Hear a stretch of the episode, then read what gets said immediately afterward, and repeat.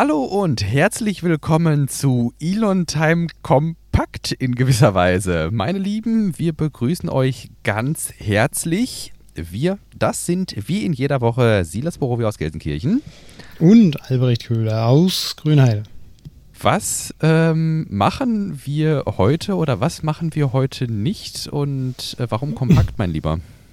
Ja, kompakt, weil wir äh, letztes Mal einfach zu viel geschnackt haben und wir dann jetzt unser Zeitkontingent überschritten haben. Deshalb haben wir nur wie viele Minuten und wie viele Sekunden? 26. Das heißt, ich muss mir tatsächlich mal irgendwie einen Blick auf die Uhr werfen, weil das sind wir überhaupt nicht ja. gewohnt, hier so haushalten zu müssen. Wir müssen richtig unter Druck arbeiten. Richtig heute. unter Druck arbeiten. Das ist 26 Minuten. Das heißt, wenn wir hier nach der Pre-Show, wir haben jetzt 52 Minuten Pre-Show gemacht. Das heißt, da hat sich nicht viel dran geändert. Das heißt, ich habe hier auf der Uhr gleich ähm, 8 und äh, eine Stunde 18 stehen irgendwie. Und da sollten wir dann mal ähm, ja, zum Ende kommen. Gut, dann äh, schnack mal nicht allzu lang. Wir steigen mit äh, folgenden Themen ein. Was haben wir vor? Ja, wir sprechen über SpaceX mal wieder.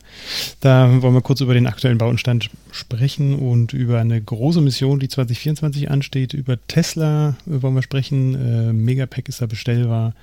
Dann, äh, was, äh, wie Tesla mit Chipmangel umgeht. Äh, Im Bereich Elektromobilität sprechen wir über den ähm, Dacia Spring. Das fand ich mal ganz interessant. Und nochmal über Tübingen. Da hatten wir letzte Woche schon drüber gesprochen. Und noch ein paar andere Sachen. Und ja, in der sonstiges Kategorie müssen wir mal sehen, ob wir dazu noch kommen. Das klingt gut. So machen wir das. Dann würde ich sagen, springen wir mal munter rein und zwar den aktuellen Baustand der Starbase. Da hast du einen Tweet ja. verlinkt.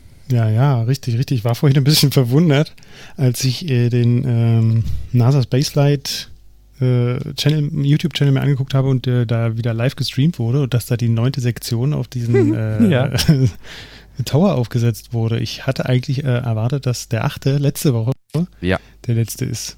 Ich habe auch mal versucht äh, zusammenzubekommen oder zusammenzulesen, wie viele denn da jetzt noch drauf können. Also laut des Krans, beziehungsweise wenn man das mal sich äh, so zusammenbastelt, der Kran, der ist ja jetzt äh, so langsam an seinem Höhenmaximum angekommen, mhm. was die Teile anbelangt. Also mehr können sie eigentlich nicht werden. Es war ja jetzt auch keine vollständige Sektion mehr. Es war jetzt im Grunde mhm. so eine halbe. Das heißt, wir haben so achteinhalb Sektionen, die aufeinander gesteckt wurden.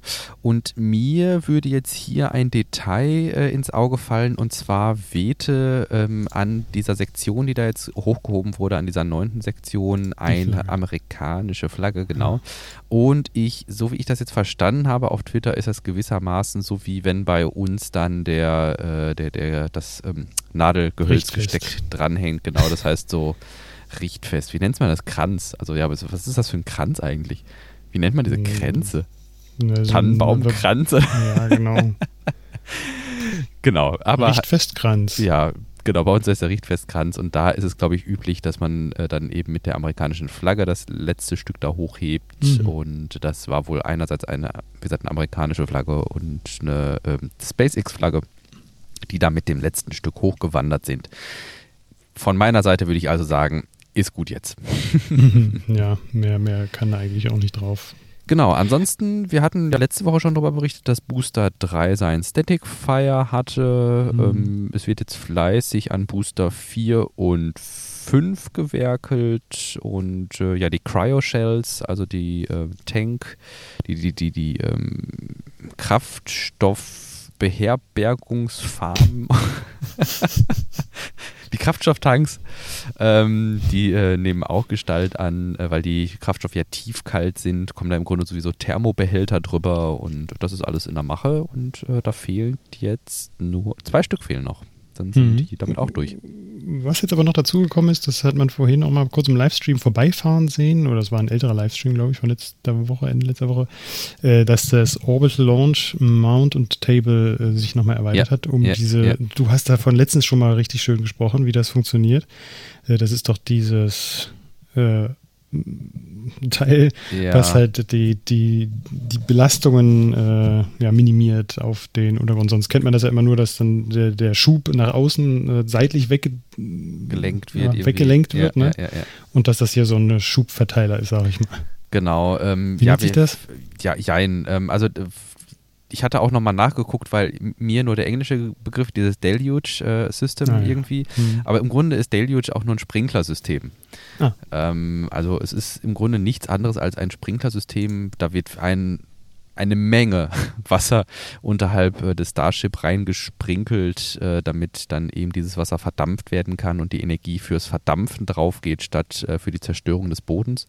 Ähm, mhm. aber dieses System oder dieses, dieses, dieses Modul ist ja so ein Mehrzweckmodul. Das ist ja auch dafür zuständig, das Starship dann festzuhalten und ähm, ja, dann loszulassen und eben dieses mhm. Wasser da reinzubringen und ähm, ja, auch die Belastung einfach standzuhalten, weil wenn das Starship abhebt, dann steht der Abgasstrahl voll auf dieser, äh, auf dieser Plattform und das muss das natürlich auch aushalten. Ja. Aber ja, da war auch nochmal einiges gelöt, irgendwie, was da gemacht wurde. Ja, Schnell weiter. Genau. äh, hast du noch mit reingeschmissen in das Pad, äh, dass das 100. Raptor-Triebwerk zusammengebaut wurde und man äh, das als Anlass genommen hat, mal ein schönes Foto, Familienfoto, könnte man bestimmt was sagen, äh, Gruppenfoto dort zu präsentieren. Genau. Was ganz cool aussieht. Hinter dem äh, 100. Raptor-Triebwerk versammelt sich die ganze Mannschaft und dahinter ist eine schöne Falcon 9 ja. Rakete. Und ich finde, da zeigt sich dann auch, wie riesig dieses Triebwerk ist, weil wir haben ja hier einen direkten ja. Größenvergleich von der ersten Stufe einer Falcon 9 Rakete zu eben diesem Raptor-Triebwerk. Und wenn wir dann äh, bedenken, dass am Ende 33 dieser Triebwerke am Booster dran sein sollen, ähm, dann kann man sich hier vielleicht nochmal ganz gut einen Mensch-Maschine-Größenordnungsvergleich ja. abholen. Heftig, heftig. Ja, ähm, uns war noch wichtig loszuwerden, dass äh, wir eine neue Mission mit der Falcon Heavy gebucht haben, und zwar hm. Europa Clipper. Ja, genau. 2024 im Oktober soll es losgehen. Der äh, Jupitermond Europa, der eisige, soll weiter untersucht werden und äh, Europa Clipper ist dafür da, das auch so durchzuführen und äh, braucht eine ordentliche, eine ordentliche Rakete, die das Ganze in den richtigen zum richtigen Schwung bringt oder in den richtigen Schwung. Und das wird dann Falcon Heavy sein, wie du gerade schon sagtest. Genau, jo. die NASA hat das jetzt vor kurzem bekannt gegeben, dass äh, SpaceX da der Contractor ist. Jo, 2024 sagtest du, ne? Mhm. Äh, ich hatte während der Pre-Show gefragt, äh, Lander oder Orbiter? Ist ein Orbiter.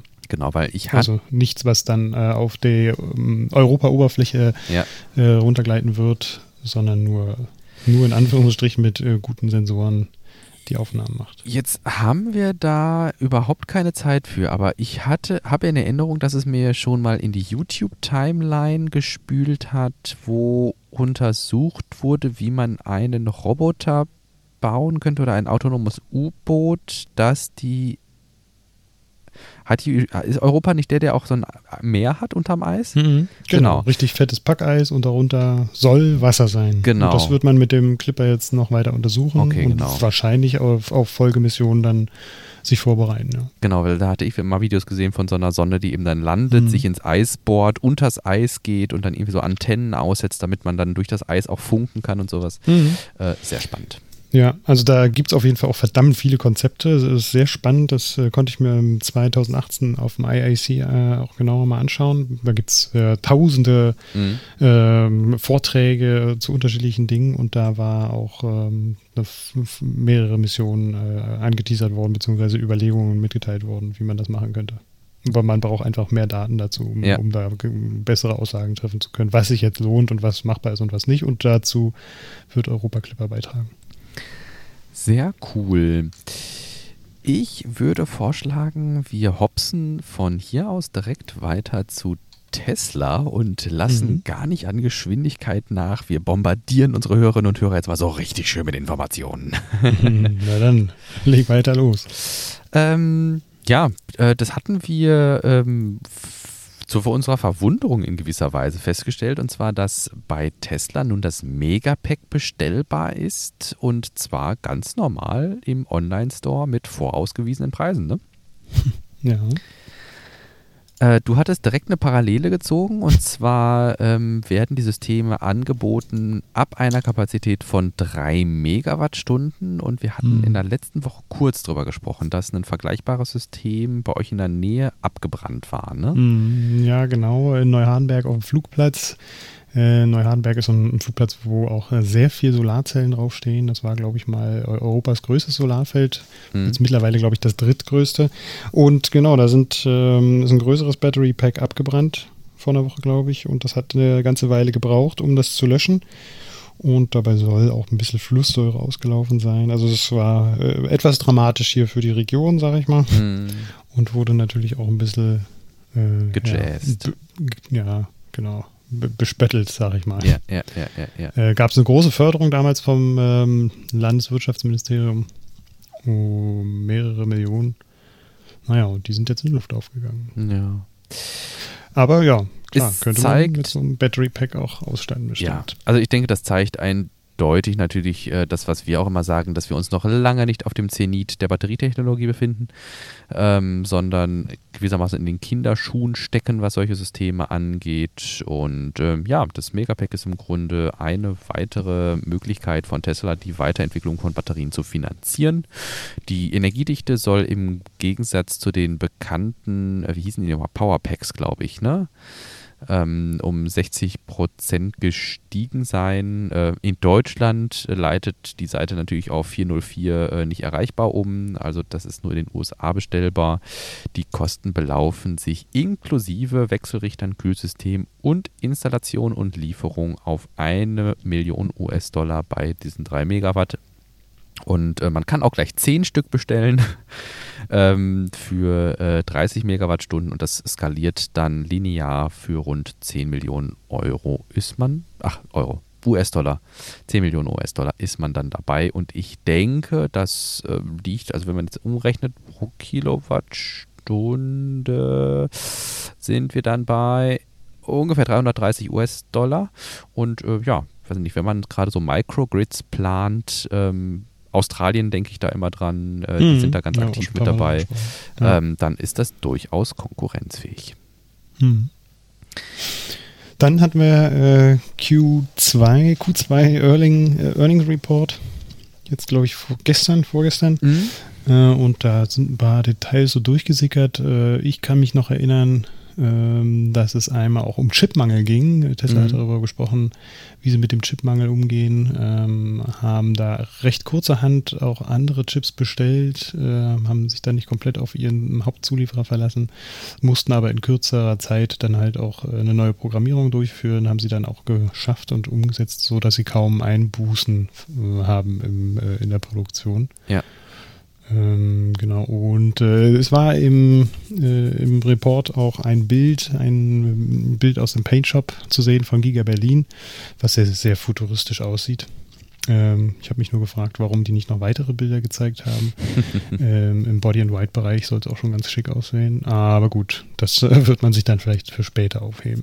Ja, man braucht ja für die weiteren Earnings Calls auch noch ein paar Bilder. Mhm. Äh, wobei ja, gut, so viele Earnings Calls ist es gar nicht mehr weg, ne? Gar nicht mehr gibt, genau. Ja. Es äh, wurde auch nochmal bestätigt, dass man auf jeden Fall darauf hinarbeitet, dass bis Ende des Jahres da die Produktion starten soll. Und äh, dass man eigentlich auch davon ausgeht, dass die 4680er Zellen für das Model Y auch verbaut werden, mhm. aber man auch einen Backup-Plan hat, falls es dann nicht klappen sollte. Ja.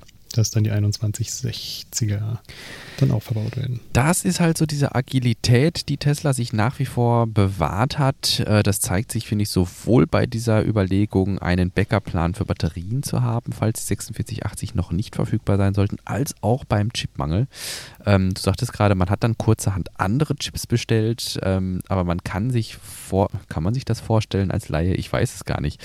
Als wenn man so ein bisschen mit der Technologie verwoben ist, dann äh, liegt es relativ nahe, dass ich nicht einfach einfach einen Computerchip vom Typ, sagen wir, äh, A ersetzen kann durch einen Computerchip vom Typ A.1, äh, sondern dass da durchaus, weil sie unterschiedliche Bezeichnungen haben, auch äh, die Schaltung ein bisschen anders ist. Und äh, Tesla ist tatsächlich hier rangegangen und hat geguckt, okay, wir haben hier diesen und jenen Chip, der jetzt nicht lieferbar ist. Wir haben aber einen Chip, der so ähnlich ist. Dann haben die den Chip bestellt, der so ähnlich ist und ihre komplette Software umgeschrieben bzw. angepasst, dass die auch mit diesem Chip lauffähig ist. Und weil das ja nicht nur einen Chip betrifft, der nicht lieferbar ist, sondern eine Zahl von Chips, ähm, war da mit Sicherheit Alarm in der Entwicklungsabteilung für einige Wochen, ähm, aber es sieht wohl so aus, als ist das, als sei das aktuell die Strategie von Tesla, wie man den Chipmangel überwindet. Und ähm, ja, das finde ich sehr bewundernswert, ebenso wie die, wie dem, ja, die Überlegung auf einen Backup-Plan bei den Batterien ähm, umzuschwenken. Mhm.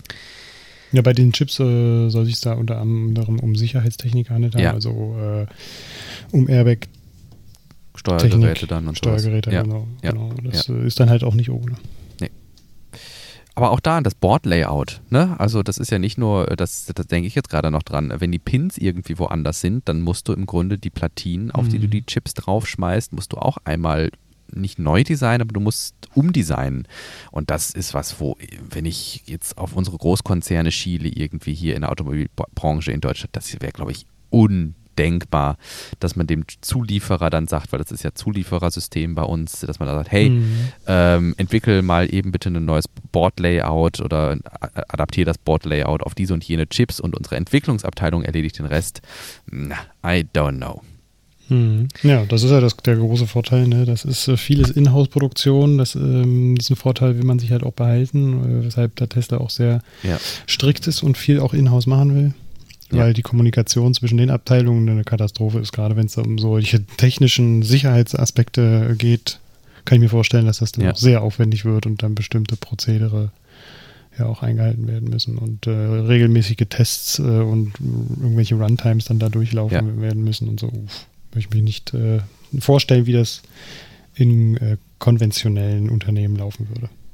Wo wir schon bei Kommunikation sind, Elon Musk, seines Zeichens Techno King of Tesla, hat ja einen Tag, nachdem wir unsere 61. Episode veröffentlicht hatten, getwittert, dass das Supercharger-Netzwerk bald für alle geöffnet wird. Äh, bald in Elon-Time, würde ich mal behaupten. Ähm, es ist definitiv geplant. Das hat sich auch nochmal auf dem Earnings Call gezeigt, beziehungsweise gehört. Ähm, es wurde nachgefragt, wie genau dieser, diese Öffnung vonstatten gehen soll. Und als Antwort kamen ein paar spannende Details dabei rum. Und zwar soll die Freigabe über die App laufen. Das heißt, ähnlich wie man das jetzt schon von, weiß ich nicht, ENBW-Chargern oder ähnlichem kennt, äh, dass man wenn man am Supercharger ist, der App sagen kann, hey, ich bin hier in diesem und jenem Stall, ich möchte den jetzt freischalten, dann wird über eine Zahlungsabwicklung in der App eben die Kreditkarte wahrscheinlich belastet. Also App-basiert, nicht Plug-and-Charge, wie ich mir das ja gewünscht hätte. Ähm, die Restriktion für andere Fahrzeuge, weil sich ja viele dann auch Gedanken gemacht haben, hey, wenn Tesla jetzt den Supercharger öffnet, dann ist der zugeparkt mit ganz viel Nissan Leaf und äh, VW-E-Ups und anderen Autos, die langsam laden. Ähm, da möchte man ähnliche Preismodelle fahren wie auch die anderen Ladesäulenanbieter, dass man eben nach ähm, Ladegeschwindigkeit abrechnet und Blockiergebühren einführt, die eben dann sowas verhindern sollen. Hm. Ja, aber mm, er sagt, das Supercharger Network soll äh, später in diesem Jahr noch zur Verfügung stehen für alle. Mal sehen. Das Starship sollte auch noch im Juli fliegen. Ja, nun vergleich mal nicht äh, Raketentechnik mit äh, Fahrzeugtechnik. It's not rocket science, ne? Ja. Genau. Ähm, ja, aber ne, die Rollouts, ich würde Ja, jetzt ja vorsichtig genießen in diesem Jahr. Natürlich, äh, wenn das so ist, dann werde ich ähm, nicht der Erste, aber äh, einer der Ersten sein, die dann ausnahmsweise auch mal dahin fährt und das mal ausprobiert, weil das wird mich äh, schon mal interessieren, wie gut das dann möglich ist. Mhm. Gut, von hier aus, jetzt habe ich mich verklickt, kommen wir rüber zu einem kurzen Nachtrag aus der letzten Woche im Grunde, ne? Mhm, ja, genau, richtig. Wir hatten über Tübingen gesprochen und dass dort äh, drastische Erhöhungen der Parkgebühr anstehen. Ähm, aber da müssen wir doch noch mal ein bisschen zurückrudern. Warum eigentlich? Ähm, ja, wir hatten in der letzten Woche eben darüber berichtet und haben außer Acht gelassen, dass es sich bei dieser Planung nur um eine Beschlussvorlage handelt. Ähm, wir hatten diesen Satz vielleicht ein bisschen überzeichnet, dass Tübingen das einführen will. Ja, da sind Leute, die das einführen wollten, allen voran Oberbürgermeister Boris Palmer oder Palmer. Palmer? Boris Palmer. Palmer. Palmer? Ich weiß es nicht. Äh, vielleicht hat er tatsächlich äh, US-amerikanische oder wie auch immer mhm. Hintergründe äh, von den Grünen. Und ähm, ja, das ist jetzt ähm, ja an der Mehrheit äh, letztlich gescheitert. Der, das war so was, was noch durch den Verwaltungsausschuss musste und ähm, ja, das hat einfach nicht geklappt und ich bin mal gespannt, ob das vielleicht nochmal in abgewandelter Version probiert wird, weil ich, wie gesagt, habe letztes Mal schon ausgeführt, dass ich das sinnvoll finde mhm. und würde mich gar nicht länger damit aufhalten wollen, weil wir auch nur noch sechs Minuten Zeit haben. Uff, Scheibenkleister.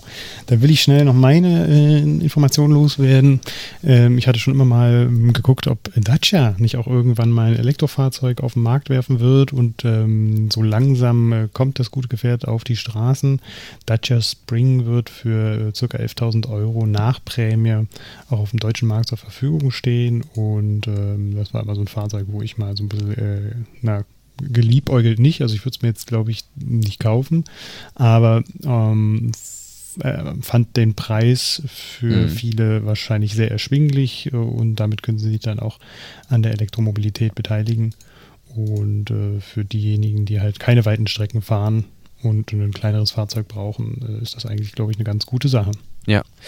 Weshalb ich das hier erwähne. Und dann kam der liebe Silas und sagte, hey, Dacia Elektroauto SUV in der Bauform, da hatten wir doch schon mal was von Renault. Das ist doch ein alter Hut. Ähm, ich würde mal so anfangen, erstes Quartal 1 2020, also erstes Quartal letzten Jahres hatte Renault nämlich angekündigt, den Renault KZE in China auf den Markt bringen zu wollen. Äh, als günstige Elektroauto-Variante, die auch in Zusammenarbeit mit einem chinesischen Hersteller, dessen Namen mir irgendwas mit Feng Baofeng oder sowas ähm, mhm. entwickelt werden sollte, äh, um die dortigen äh, Anforderungen äh, zu, besser zu erfüllen. Und ähm, ich hatte auch immer äh, so im Hinterkopf, dass der nach Deutschland kommen soll, aber Dacia und Renault, die gehören ja zusammen und nun kommt der eben nicht als Renault KZE ähm, nach Deutschland, sondern als Dacia Spring. Mhm. Finde ich eine äh, schöne Entwicklung Entwicklung in die richtige Richtung. Äh, preislich liegt er tatsächlich ähnlich äh, wie der ähm, wie, wie E-Up, äh, Mi und Citigo, also die Drillinge von Volkswagen. Ähm, ich weiß gar nicht, was steckt eigentlich technisch drin? Hast du da gerade noch mal einen Blick drauf? Hm, du meinst äh, Reichweite und Co. Ja, genau. Mich würde insbesondere hm, also, ja. ja 3,73 Meter lang, 33 äh, kW Motorleistung äh, und Batteriekapazität von 27,4 ja. Kilowattstunden, ja, ja, 230 Kilometer Reichweite WLTP. Genau, ne, das, das kommt ungefähr so hin, würde ich sagen. Das ist ein relativ effizienter Verbrauch dann sogar. Ähm, WLTP, ja, doch. Mhm. Also aus 27 ähm, Kilowattstunden 230 Kilometer rausquetschen wird in der Realität dann natürlich nicht möglich sein.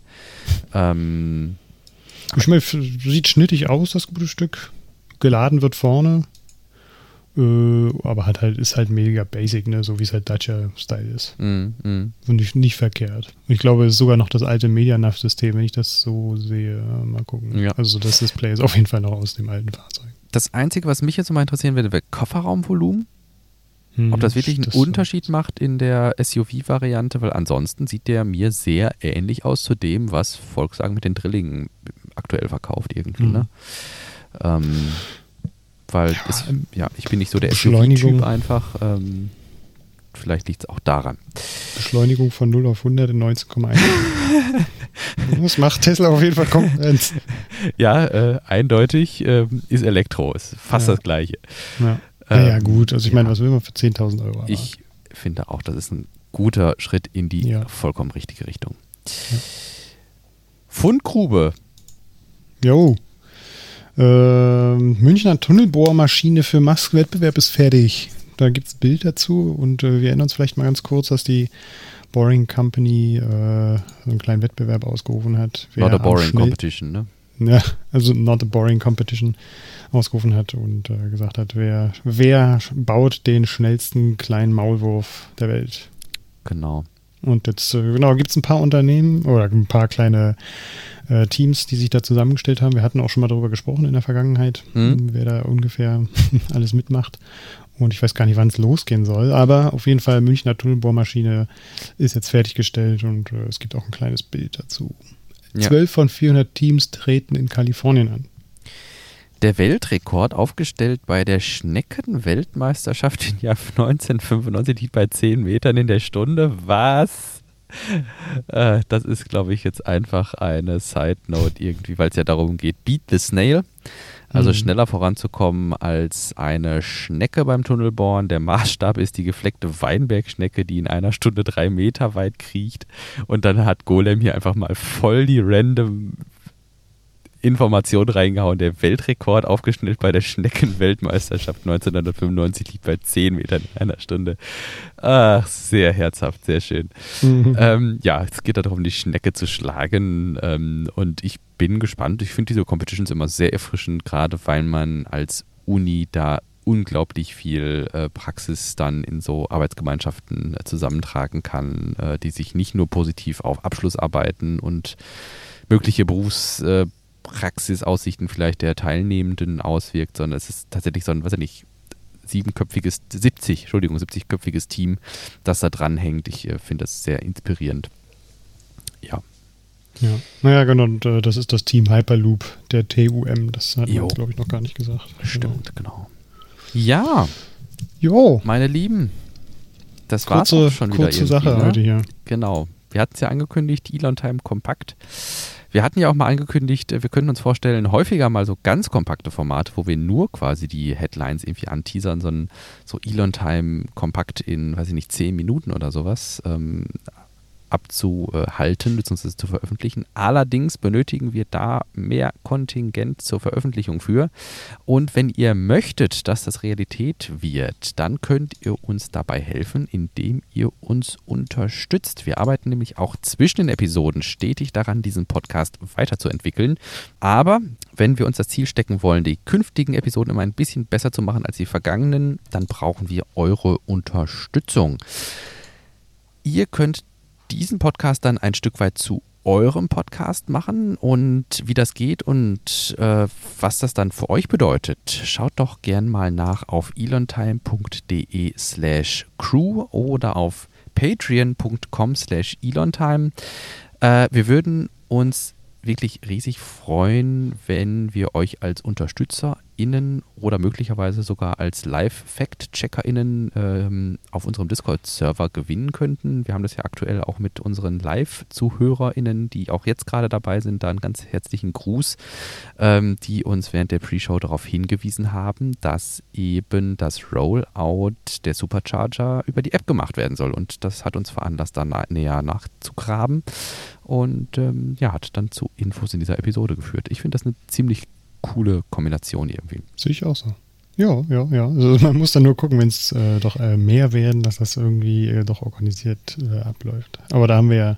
Ich glaube, bis es an, soweit ist, können wir vielleicht naja. auch moderieren, aber das, das soweit ist es noch nicht. Und ähm, mit der Handvoll Leute, die aktuell dabei sind, kriegen wir das, glaube ich, noch ganz gut selbst moderiert. Ja. Mein Lieber, ich wünsche dir eine schöne Restwoche. Wir hören uns, ich gucke gerade noch meinen Kalender, äh, kommende Woche Donnerstag wieder. Mhm. Und ich versuche, die Episode vorm Wochenende rauszuhauen. Das wäre doch was. Awesome. Jo. Geil. Meine Lieben, macht's gut. Tschüssikowski.